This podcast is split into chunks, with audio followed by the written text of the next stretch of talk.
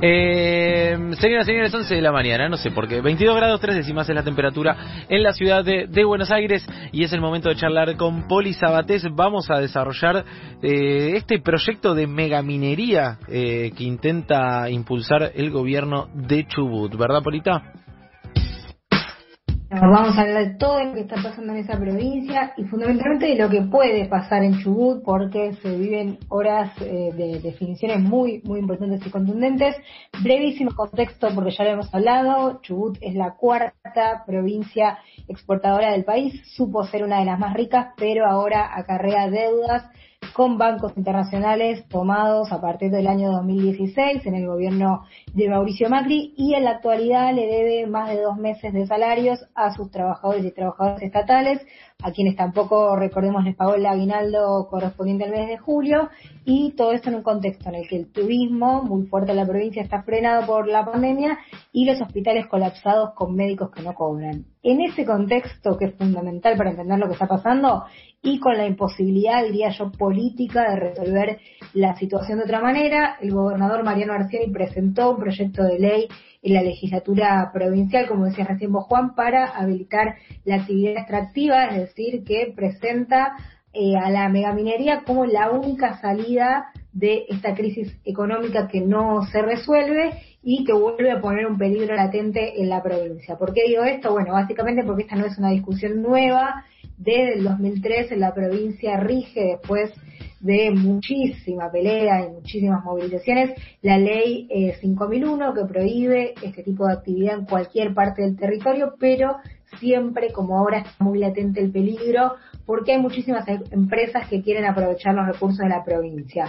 Si ustedes googlean eh, megaminería, proyecto, Chubut, de, las maneras que quieran, van a ver que cada dos o tres años salta en el buscador eh, algún, algún intento de estas características porque el lobby es realmente muy fuerte. Y, bueno, ¿por qué pasa esto? Para explicarlo muy fácil, eh, Chubut tiene una matriz productiva basada en el petróleo, la pesca, la ganadería, la, en lana y en turismo, pero en su subsuelo, y esto me lo explicaban ayer de manera muy didáctica, tiene metales, tiene oro, tiene plata, tiene uranio, que es la, son la codicia de todas las empresas multinacionales.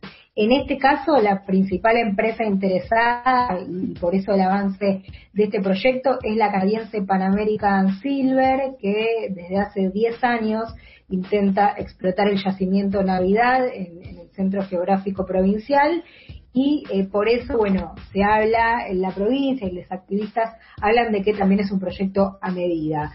hablemos un poco de qué, de qué habilita, digamos, este proyecto que se titula Desarrollo Industrial Minero Metalífero Sustentable. Atención con esta última palabra, porque justamente lo que reclaman los activistas es que de sustentable no tiene ni puede tener nada.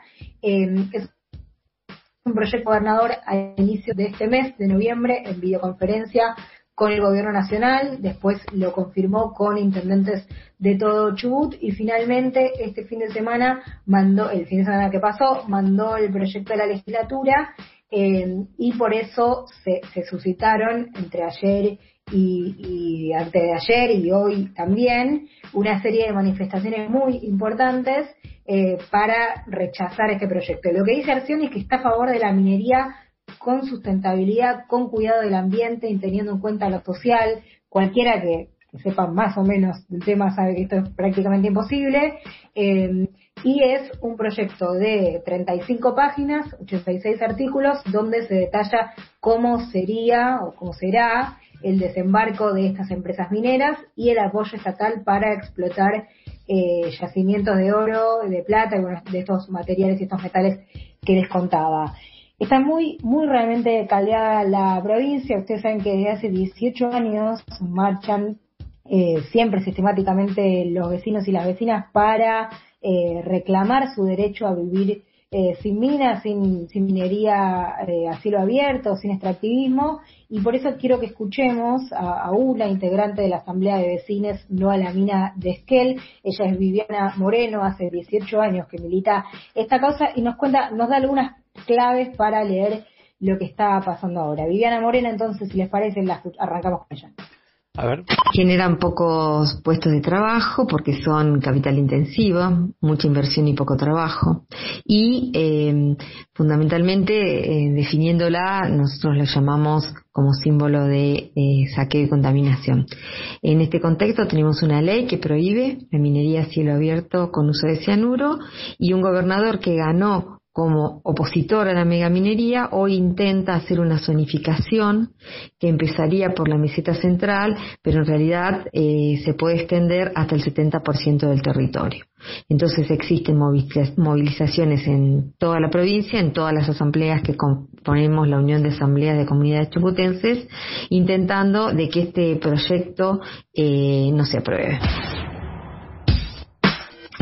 Era Viviana Moreno de la Asamblea de Vecines No a la Mina. Ella ahí decía la palabra zonificación, que es una palabra que figura en la 5001 de 2003, que estableció 120 días para la zonificación, que se tuve regiones para posibilitar la minería. Bueno, eh, pasaron bastante más de 120 días desde el 2003 eh, y por eso eh, desde la Unión de Asambleas de Comunidades Chubutenses destacan que los plazos legales para esa zonificación están vencidos y recuerdan y refuerzan esta idea, porque nunca hay batallas ganadas, que la prohibición de la megaminería afecta y abarca a toda la provincia.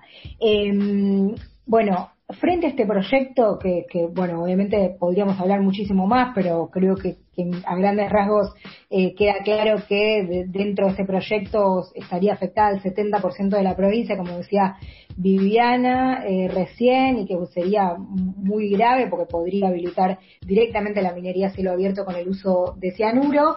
Frente a este proyecto decía, eh, hay otro que es una iniciativa popular que viene a rectificar esta previsión de la megaminería y es un proyecto que obviamente, bueno, iniciativa popular, ¿no? Fue eh, respaldado y fue creado por las movilizaciones masivas que se están dando en cada pueblo y en cada ciudad y que reunió más de 30 firmas. Ayer ambos proyectos el de eh, zonificación de la provincia, el de Arcioni y el de Iniciativa Popular, pasaron a la Comisión Permanente de Desarrollo Económico, de Recursos Naturales y Medio Ambiente y desde el oficialismo esperan que mañana jueves, en una de las últimas sesiones del año, puedan eh, aprobar el suyo, el de, zonificación, a pesar de ese malestar social.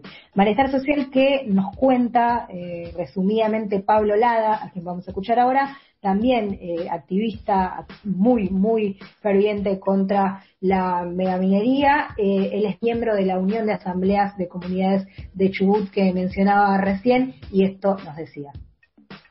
Desde las asambleas ciudadanas eh, lo que se viene haciendo es promoviendo una movilización social que ya es histórica, casi 18 años de marchas, pero en las últimas dos semanas han sido multitudinarias.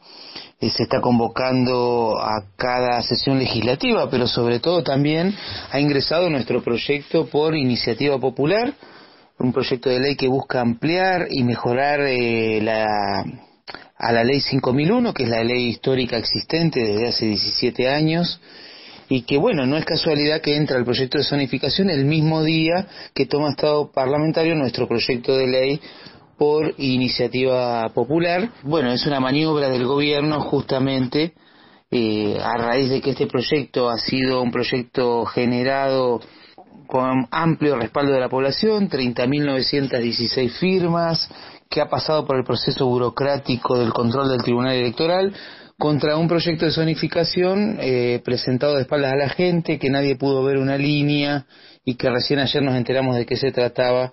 Bueno, lo que vamos a ver es movilización social y seguramente crispación social, porque es una provincia que viene ya de un estado de zozobra social a raíz de la crisis económica reinante generada por este mismo gobierno que ahora nos dice que abracemos la mega minería para salvarnos.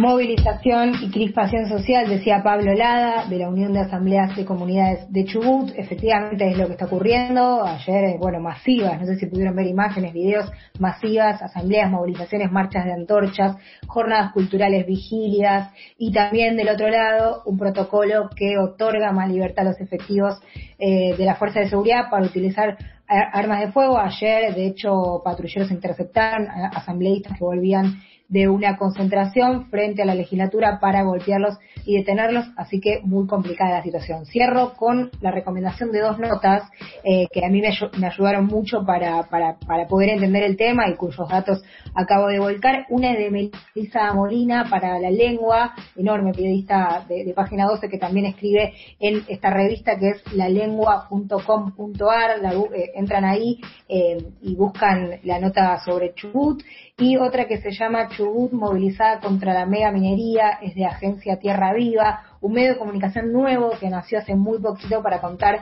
lo que pasa en el campo desde la mirada de quienes producen los alimentos, familias campesinas, pequeños productores, comunidades indígenas, cooperativas, etcétera. Bueno, su, su arroba es tierra eh, guion bajo viva guion bajo.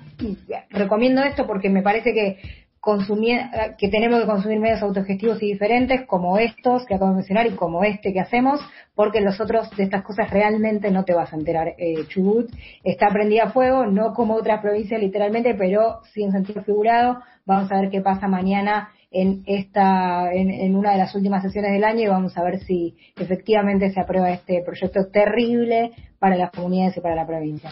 Muy bien, para seguir de cerca, por supuesto. Excelente, como siempre, la columna de Poli Sabatés en Crónica Anunciada.